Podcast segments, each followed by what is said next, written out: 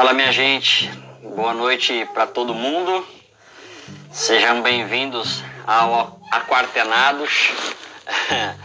ah, é um espaço para a gente ler Bíblia e trazer Bíblia para nossa vida, para o nosso dia a dia. A gente que está tentando, quando dá, estar em quarentena, o que, que a gente pode ler de Bíblia e pegar do texto bíblico vida, luz, caminho, opções e tudo mais. Então eu venho ler Bíblia com vocês e nessa leitura pedir graça de Deus e misericórdia de Deus para a gente dar conta de entender o texto bíblico e trazer do texto bíblico luz para nossas vidas.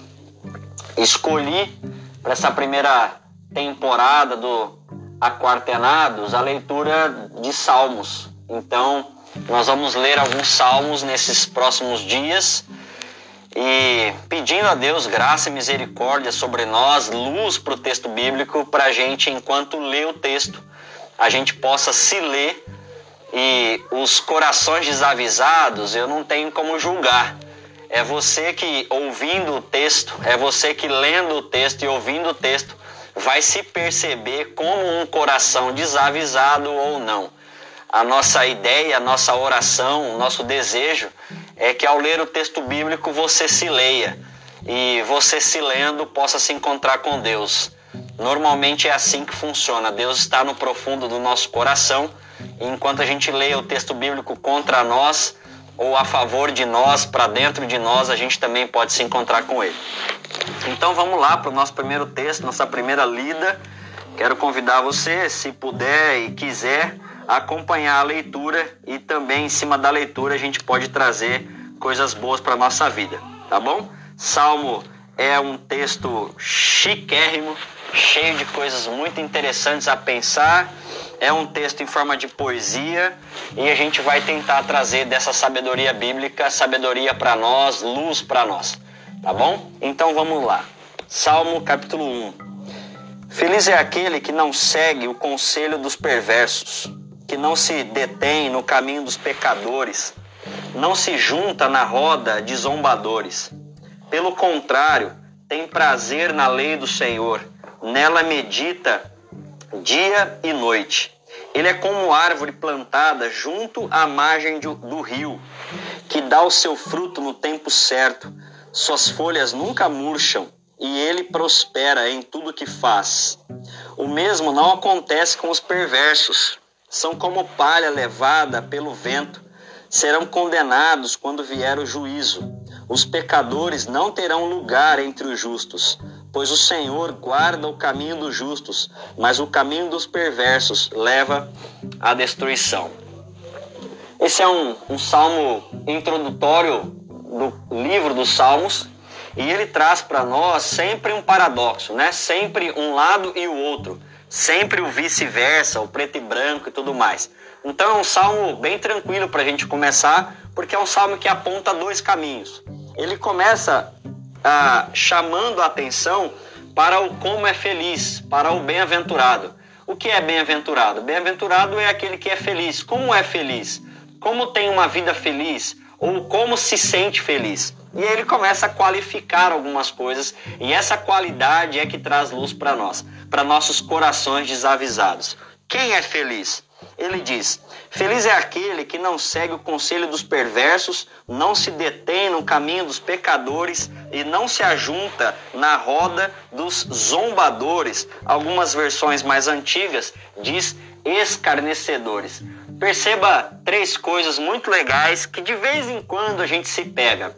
Ele fala: não se detém, não se junta e não faz parte, né? Não segue, não detém, não se junta. A ideia é que aquele que é feliz, ele não imita, ele não segue e ele não mantém um caminho injusto. E é interessante porque a gente precisa analisar essa, essa ideia desse texto, porque ele propõe que nós até conhecemos o caminho dos injustos ou dos perversos. Nós até temos uma boa noção do que é esse caminho, mas a gente não faz parte dele. A gente não segue ele, a gente não imita ele. E a sequência do imitar é fazer parte, é fazer com que aquele discurso, aquele caminho perverso, seja o meu e seja o seu. Nesses dias ah, estranhos que estamos vivendo, nós temos algumas alternativas bem perversas de caminhos. Nesses discursos odiosos que vemos, a gente até vê sentido neles, faz muito sentido o discurso perverso. Mas quem é o sábio? Como é feliz aquele que não segue essa linha de raciocínio? E aí fica a pergunta para nossos corações desavisados: quais são os caminhos que nós temos seguidos? Qual é o caminho que a gente tem se sentido confortável para imitar? E qual é o caminho que a gente vê sentido e agrega valor nele? Será que é o caminho do perverso? Será que o caminho que a gente tem imitado, será que o caminho que a gente tem seguido é o caminho perverso, é o caminho do ímpio, é o caminho daquele que faz o mal e entende que é direito dele de fazer o mal? E hoje em dia faz muito sentido, né? A gente tem visto tanta coisa ruim que para nós faz sentido fazer o mal também. Já é uma opção a ser analisada com muita intenção, também ser um daqueles que faz o mal. Será que a gente também não faz parte dessa roda? Sem querer, a gente não está seguindo esses caminhos? Será que sem querer a gente já não tem usado essas ideias como exemplo para nós? Será que por falta de esperança a violência já não se tornou esperança para nós? Será que por desespero o ódio já não se tornou um caminho interessante para cada um de nós? Bom, o texto diz que como é feliz aquele que não segue esse tipo de caminho. Como é feliz aquele que não imita esse tipo de caminho. E como é feliz esse que não faz parte desse tipo de caminho, que não agrega valor a ele, que não se, se vê nele e acaba sendo mais um repetidor. O texto continua fazendo então um contraponto, né? Bom, pelo contrário, essa pessoa, esse que é feliz, tem prazer na lei do Senhor. Interessante que lei aqui não é o que a gente normalmente assimila como lei. Lei não é esse corpo pronto, fechado, doutrinário, né? Que você tem o item 1, item 2, cláusula primeira, parágrafo terceiro. Não, não é disso que estão falando. Estão falando de uma vontade de Deus. Está falando de um princípio, está falando de um caminho. Bem-aventurado aquele que tem prazer. Como é feliz aquele que se sente bem no caminho de Deus. Como é feliz aquele que dentro de si se sente confortável na proposta de vida de Deus para ele. Perceba que ele tem prazer na lei do Senhor e nela medita dia e noite. O salmista não está falando de um texto que nós paramos, sentamos e meditamos. Não necessariamente. Ele está falando de uma ordem, de um princípio, de um valor. Como é feliz aquele que escolheu para si, como valor, Deus. Como é feliz aquele que escolheu para si, enquanto princípio, a vontade de Deus. Como é feliz aquele que escolheu para si, enquanto caminho, o caminho de Deus. E como que a gente descobre o caminho de Deus? Eis o grande, o grande X da questão. Eis a grande dificuldade. Caminho de Deus só se descobre caminhando. Eu só descubro qual é o caminho de Deus enquanto eu estou caminhando e me perguntando e tentando perguntar para Deus também qual que é o caminho dele. Agora, não se faz caminho sem caminhar. Então, quando o texto diz como é feliz aquele que tem prazer na, no princípio de Deus, na vontade de Deus, no fazer Deus na caminhada, como é feliz aquele que, enquanto está caminhando, está se perguntando se está caminhando no caminho de Deus. É redundante, mas faz sentido. Quando eu caminho, eu estou perguntando para mim se os meus caminhos contemplam Deus ou se Deus é contemplado nos meus caminhos. Enquanto eu estou rompendo caminhos, eu estou perguntando se esses caminhos que eu estou rompendo fazem parte da vontade de Deus para minha vida. E eu tenho prazer de ficar me perguntando isso, porque eu não estou afim de bater enxada num caminho que Deus não está. Eu não estou afim de bater enxada num terreno que não foi proposto por Deus para mim. E como eu vou saber isso? Se eu gastar tempo com isso, meditar dia e noite em saber qual é a vontade de Deus para minha vida. Eis a grande sacada da vida cristã e de uma espiritualidade sadia. os nossos corações desavisados, eles vão andando, tomando decisões, comprando, vendendo, beijando, largando, abraçando, soltando, se entregando, se fechando. A gente vai fazendo sem perceber se eu estou seguindo um caminho ímpio ou um caminho que não é ímpio, se eu estou seguindo o exemplo do perverso ou seguindo o exemplo de Deus. Eu simplesmente vou vivendo. E enquanto eu vou vivendo, a gente diz: qualquer paixão nos diverte. Os preços são caros para esse tipo de raciocínio. Porque aí o texto diz que nós não somos felizes. Feliz é aquele que consegue trazer para sua caminhada a contemplação do divino. Feliz é aquele que, enquanto caminha, faz a reflexão do seu próprio caminho. E essa reflexão é de dia enquanto eu caminho, e a reflexão é de noite enquanto eu durmo também. Será que as escolhas que fiz no dia eu contemplei a vontade de Deus para mim? Como saber disso? O texto vai nos dar algumas luzes depois. Mas a reflexão de dia e de noite é a pergunta eterna, diária, da caminhada. Se na minha caminhada Deus é contemplado ou se eu estou contemplando o caminho de Deus para mim.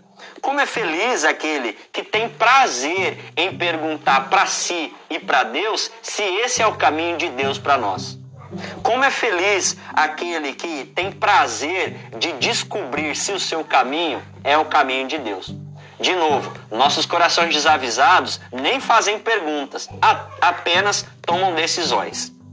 Versículo 3 diz: Ele, o justo, aquele que é feliz, ele tem ou ele é como uma árvore plantada junto à margem do rio Interessante essa figura. É uma metáfora, claro, mas ele está imitando a vida de um justo, ele está trazendo para a vida de um justo uma figura. Que figura? A figura de uma árvore. E essa árvore ela está junto a um ribeiro, né? Então perceba que o único detalhe dessa árvore, a única característica para se a, identificar essa árvore é onde ela está. Interessante, ele não está querendo dizer se a árvore é grande ou pequena. Não é importante se a árvore é árvore de abacaxi ou de maracujá. É, não, não, não faz questão se é uma árvore que tem sombra ou é árvore que não tem sombra. Não é essa a característica que a Bíblia aponta. Ela simplesmente chama atenção para um detalhe. Olha que detalhe interessante. Essa árvore ela está plantada junto a ribeiros. Então, seguindo o caminho do texto, feliz é aquele que não segue, não imita e não faz parte do caminho do perverso. Feliz é aquele que tem prazer em se perguntar e perguntar para Deus se o seu caminho Deus está ou se Deus está no seu caminho, né? E feliz é aquele que é como uma árvore plantada junto a ribeiros. Não precisa muita informação sobre ele. Ele vai ser feliz se ele for esse que está bem plantado o lugar onde está plantado, o lugar das suas raízes, onde estão as suas raízes. E tem mais sobre essa árvore. Como é feliz, porque ela dá fruto no tempo certo. Perceba que a natureza não entra em crise se demorar seis meses para chegar no tempo certo de ter um fruto. Quem tem crise com o tempo que demora para frutificar somos nós. Perceba que a natureza não tem crise existencial ao ser plantada, esperar ser regada, esperar o tempo de desenvolvimento, de tomar forma, amadurecer para frutificar. A natureza entende que são processos de cada árvore. E tem árvore que demora 15 anos para crescer, tem árvore que demora 3 para crescer, e ela não se sente mais ou menos. Quem se sente mais ou menos somos nós. E aí de novo volta a lógica. Se alguém tem prazer em se perguntar para Deus: Deus, estou nos seus caminhos? Os princípios para mim são os teus princípios. Os valores que eu estou norteando a minha vida são os seus princípios. Quem tem esse prazer também não vai ficar com crise existencial se se perceber demorando demais para ter os frutos que ele imagina que tem que ter. Na natureza é tranquilo um coco demorar X meses para sair da semente até a hora de frutificar. Somos nós que temos muitas crises com nossos processos. A gente quer enriquecer rápido demais, queremos crescer rápido demais, queremos aprender um esporte rápido demais, a gente quer resolver problemas rápido demais, queremos ficar saudáveis rápido demais e não respeitamos processos. O justo é aquele que não só percebe o valor de Deus na sua vida e o valor de saber se Deus está no caminho ou se aquele caminho é o caminho de Deus, mas mais, ele está tranquilo com os processos da sua vida, porque a raiz dele não está em si. A raiz dos justos está em Deus. Ora, se a minha raiz está em Deus, é claro, é óbvio que o crescimento, que o frutificar depende de mim, mas não só de mim. A fonte da minha vida, o lugar onde minha vida cresce, desenvolve, cria corpo, caminho, não é só eu, não é só da minha força, das minhas escolhas, ah, das minhas circunstâncias. Isso não, não é só uma parte a minha vida ela tem uma raiz em um ribeiro, uma fonte que joga água para mim todo o tempo. Às vezes essa água vai me fazer frutificar em meses, às vezes essa água vai me fazer frutificar em anos, mas eu não estou preocupado com o tempo do meu frutificar. Nossos corações desavisados estão preocupados com a qualidade do que eu tenho recebido da vida. E o coração do salmista está preocupado aonde está a raiz dele. Nosso coração desavisado está tá preocupado se o corona vai acabar nesse mês ou daqui seis meses. O salmista está preocupado se a vida dele hoje, durante o corona, está enraizado em qual ribeiro ou é no esgoto que está enraizado. O salmista está preocupado em se perguntar dia e noite se o caminho dele valora a presença de Deus e não se o caminho dele tem doença ou não tem doença. Isso não é o mais importante. Então, quando falamos da sabedoria bíblica, nós estamos falando muito mais de um lugar do que de estados. Nós estamos falando muito mais do ser do que as contingências do ser. Enquanto nossos corações desavisados estão muito mais angustiados com a contingência do ser do que com o ser exatamente existe um contraponto bem diferente. E o texto continua: dá o seu fruto no tempo certo, suas folhas nunca murcham, ele prospera em tudo que faz. Interessante.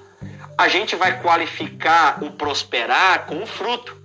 Como que eu sei que eu prospero na minha vida profissional? Se eu estou ganhando muito dinheiro. Como que eu sei se eu prospero na minha vida relacional? Se o meu casamento, meus relacionamentos são um mar de rosas. Não sei se é essa a proposta do texto. Ele prospera em tudo que faz por causa do lugar onde ele está, não por causa do fruto que tem, porque o fruto vai vir só na hora certa. Ele prospera não por causa do, do lugar onde está somente, mas das suas raízes. Então ele não está preocupado em valorar a sua prosperidade pelo tanto de fruto que ele dá. Ele não está preocupado em valorar o seu sucesso, saber se tem sucesso ou não, pelo volume de frutos que dá. Ele está preocupado em ter sucesso na raiz que ele tem, no lugar enraizado que ele está. Então a pergunta mais importante para a lógica salmista é aonde eu estou, quais são minhas raízes e se eu tenho meditado em olhar para onde eu estou e se eu tenho meditado em quais são minhas raízes e ter prazer nisso. Faz bem fazer essas perguntas, porque me evita sofrimento, me evita crises existenciais com a minha pessoa e com o meu Deus. Ele dá fruto no tempo certo, suas folhas nunca murcham e prospera em tudo que faz. E aí vem um contraponto. Lembra que o Salmo 1 fica sempre fazendo ah, o positivo e o negativo, o bom e o mal, né? Então agora vem um contraponto. O mesmo não acontece com os perversos. Que mesmo? Saber onde está, ter boas raízes, frutificar no tempo certo, né? E ter folhas que nunca murcham. O mesmo não acontece com o perverso. São como palha levada pelo vento. Talvez é uma imagem distante para nós, mas para a época de agricultura, onde o salmo é desenvolvido, faz muito sentido. Por exemplo, tem um grão como o arroz, que depois que sai da palha, o que é bom cai na terra e o, o, aquele que vai colher pode recolher. Enquanto as palhas, elas já voam. Não dá nem tempo de aquele que vai colher, o, o coletor, ir lá recolher o arroz. A palha já foi embora antes da hora, antes que pudesse curtir o objetivo da sua vida, a palha já voou. Então, esse texto fala muito sobre os tempos, né? O justo é aquele que quer acelerar sua frutificação para já receber logo. O problema é que quem está nesse aceleramento ou nessa aceleração acaba antecipando uma série de coisas. O, pro, o problema é que esse que voa com, com o vento é porque ele não tem sustentação em lugar nenhum aquele que cresce de maneira desorganizada, aquele que seu caminho não tem um princípio, não tem valor, é aquele que está solto, com a perninha no ar. Lembra quando você ou eu éramos mais novos, sentávamos na cadeira e as perninhas ficavam balançando? Não dava aquela sensaçãozinha estranha de eu estar solto em algum lugar? Assim é a vida de um perverso. Então perceba, o perverso do texto não necessariamente é aquela pessoa que faz o mal. O perverso no texto é aquela pessoa que nem sabe onde está. Perverso no texto não é aquela pessoa que tem a atitude maléfica, aquele que mata, aquele que é violento. Pode até ser, mas o pior não é o ato, o pior é onde você está. Então, perverso no texto é aquele que está com a perninha balançando e não tem noção nem de onde estava, nem para onde vai. Olha como uma coisa fica complicada. O mesmo não acontece com os perversos. Eles são como palha levada pelo vento. Serão condenados quando vier o juízo. Os pecadores não terão o lugar dos justos. E aqui o salmista agora dá um passo para algo que só vai acontecer quando vier o fim dos tempos, né? Sobre o julgamento. E aí diante desse julgamento tá muito fácil. Ah, acredita-se na lógica do texto que o que será julgado é justamente o que o pecador ou que o perverso é. Porque as suas obras já disseram quem ele era, inclusive já deram para ele a paga pela sua vida.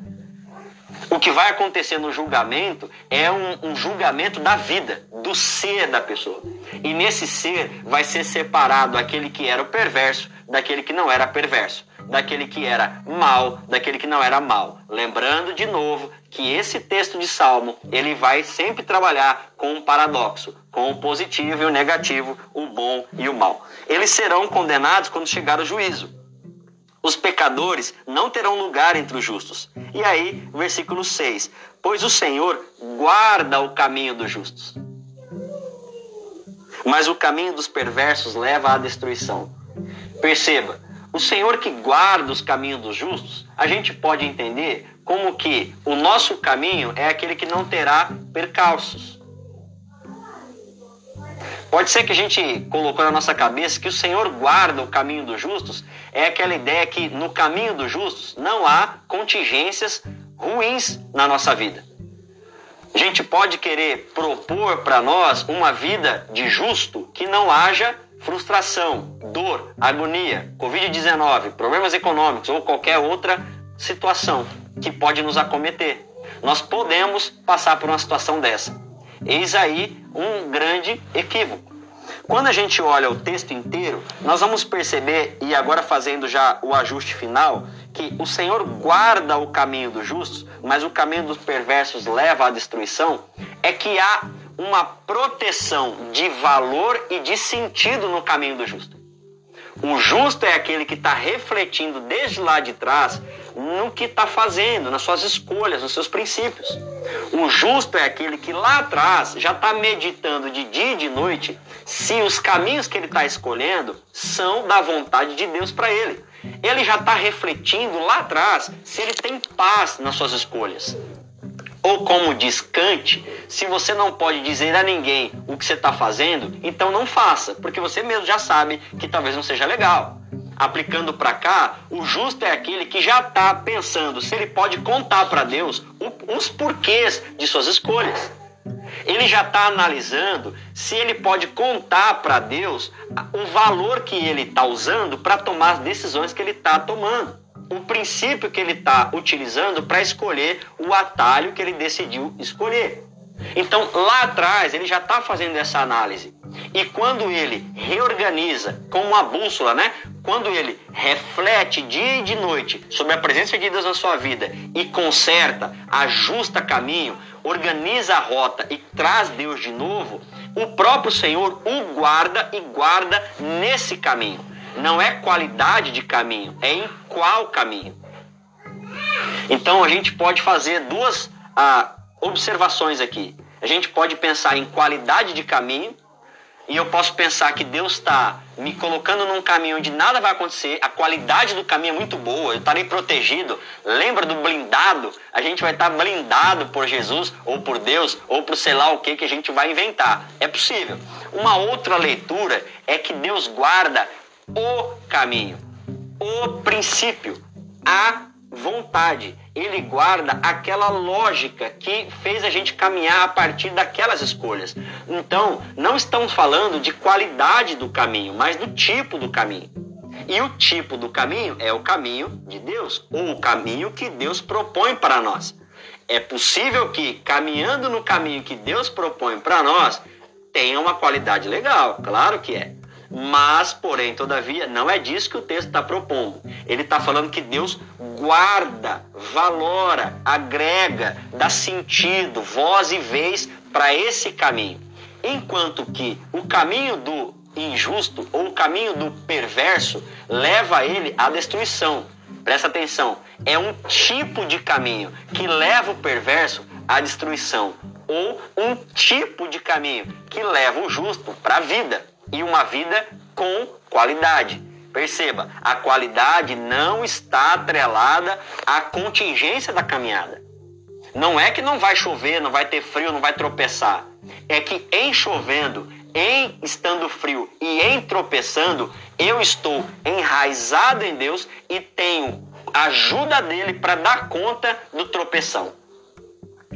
É em fazendo a escolha pelo caminho de Deus ter dele e nele a condição de ler meu caminho e entender que, ainda que tenha dificuldade, é o caminho que é o que me faz feliz, me dá sentido, fé, vida e alegria. Nossos corações desavisados querem fazer uma escolha muito pronta. Em que caminho eu terei os frutos mais cedo? Em que caminho eu terei melhor qualidade de vida? Qual é o problema? O problema é que é um tipo de caminho que leva para a destruição, ou um tipo de caminho que leva para a vida. O tipo de caminho dos perversos leva à destruição. É possível que nesse caminho, inclusive, ele tenha frutos antes do tempo, depois do tempo. É possível que ele prospere naquele caminho. Agora, o fim dessa prosperidade, o estado dessa prosperidade na hora e diante do julgamento é destruição. Como é feliz? Volto de novo à nossa lógica de opções. Nós temos o A e o B. O como é feliz e pode, podemos dizer como é infeliz o perverso. O feliz é aquele que não segue, não imita, não faz para si o discurso do perverso como seu e ainda tenta, reflete, se esforça, medita dia e noite para enraizar a sua vida em Deus e não em qualquer outra situação ou circunstâncias. Nossos corações desavisados podem se esquecer que, a não ser que haja uma reflexão diária, nossos caminhos estão normalmente tendenciosos a um afastamento. Porque nós somos levados ao que vemos e ao que sentimos diariamente. Então, quando a gente percebe que o discurso da esperança não funciona, então está na hora de ir para o discurso ah, da desesperança, da violência, da maldade, do lucro abusivo e etc. Então aí nós temos que tomar uma decisão. É uma escolha de que caminho, que sentido, que foco e que lugar estaremos na nossa vida. Que Deus te ajude nesse estado de aquartenados a fazer boas escolhas para bons caminhos o Salmo 1 nos dá essa opção de dizer como é feliz. Como poderemos ser felizes? Como poderíamos ser felizes? Que Deus te abençoe, te ajude e te guarde, e que alinhe seu coração desavisado aos avisos e à luz de Deus para todos nós. Grande abraço, muito obrigado por esse tempo juntos. Até mais.